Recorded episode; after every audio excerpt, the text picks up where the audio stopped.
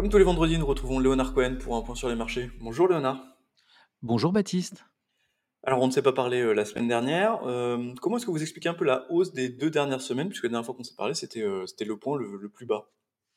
Oui, effectivement, comme je vous l'ai dit, les investisseurs, ont fui les marchés financiers, se sont réfugiés sur ce qu'ils pouvaient après les événements, terribles que nous avions connus au début du mois d'octobre. Les publications de résultats devaient permettre de faire un tri, de filtrer et en fin de compte, avec ces événements, terribles, voilà, ça a été la la fuite la fuite en avant. Ce que je vous dis depuis plusieurs années, c'est que une fois que vous asséchez les vendeurs, les mécaniques de marché à l'œuvre avec des produits structurés, des des futurs et et qui peuvent, permettre, des mouvements assez violents Mhm. et bien, ces mouvements arrivent lorsque la situation devient un peu moins pire qu'attendu. On s'attendait à un embrasement après une invasion terrestre à Gaza, ça n'est pas arrivé, donc ça a permis un petit espace de trading permettant ces rebonds, d'une part et d'autre part parce que l'idée de pause, dans les politiques monétaires des banquiers centraux s'est diffusée, globalement, le ralentissement étant acté, l'inquiétude d'une récession en Europe ou dans d'autres zones géographiques, étant devenue plus marquée après les chiffres du mois d'octobre, eh bien, les investisseurs se sont dit que ça y est, on allait avoir une inversion de politique monétaire, dans les prochains mois. Bon, bah, c'est classique, ça fait 18 mois que c'est comme ça. À chaque fois que ça va un peu moins bien, on se dit que c'est fini pour les politiques monétaires. Ça permet des rebonds, c'est du trading pour l'instant. C'est pas du tout la valorisation qui l'emporte dans ces mouvements de rebond, c'est pour l'instant du trading. Mais c'est le fonctionnement des marchés et c'est pour ça que nous vous disons que c'est très difficile que d'être absent, enfin de de fuir complètement les marchés financiers, même si Mhm. on croit que tout est foutu, parce que ces rebonds peuvent être très violents et pour l'instant, ce n'est pas encore la violence que nous attendons. C'est pour l'instant du trading. Vous parliez de pause pour euh, les banques centrales. Le discours de Jérôme Powell va un peu dans ce sens. Vous parlez souvent aussi de navigation à vue. C'est tout à fait ce qu'on a vu euh, hier.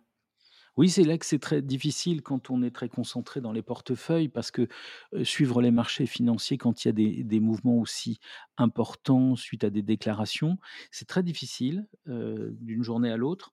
Mais c'est l'intérêt des marchés financiers, hein, que de se positionner et surtout d'avoir des processus de gestion. Powell a déclaré ce que nous attendions, c'est-à-dire que l'inflation va être, plus élevée plus longtemps et il faut lutter contre cette inflation. Donc, ça veut dire que le resserre le le resserrement monétaire est toujours, dans dans l'esprit des banquiers centraux.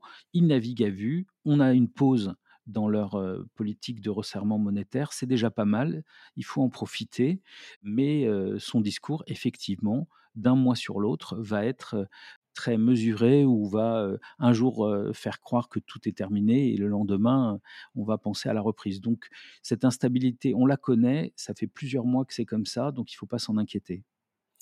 Alors, on va finir avec les publications de résultats du T3. Donc là, on va pouvoir faire un, petit bilan, notamment sur l'amplitude des réactions qui étaient assez, assez importantes euh, pendant tout ce fin octobre et début novembre.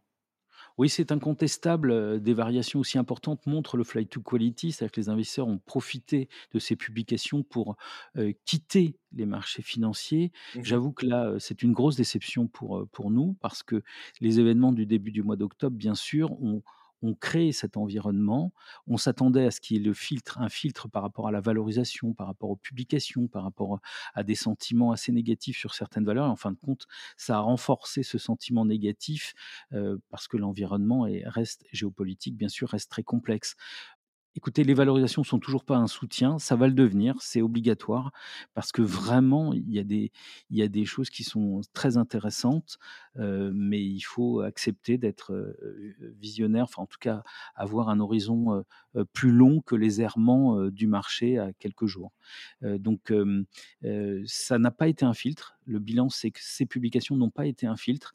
On a toujours d'un côté les valeurs défensives et de l'autre côté les valeurs, financières, industrielles, énergétiques qui sont toujours liées au cycle et peu importe les valorisations, d'un côté flight to quality, on va vers les défensives, de l'autre peur sur le cycle, on on quitte les valeurs, hem, liées à ce cycle justement. Mhm. Donc il y a eu de distinction par la valorisation, c'est une grosse déception pour pour l'instant.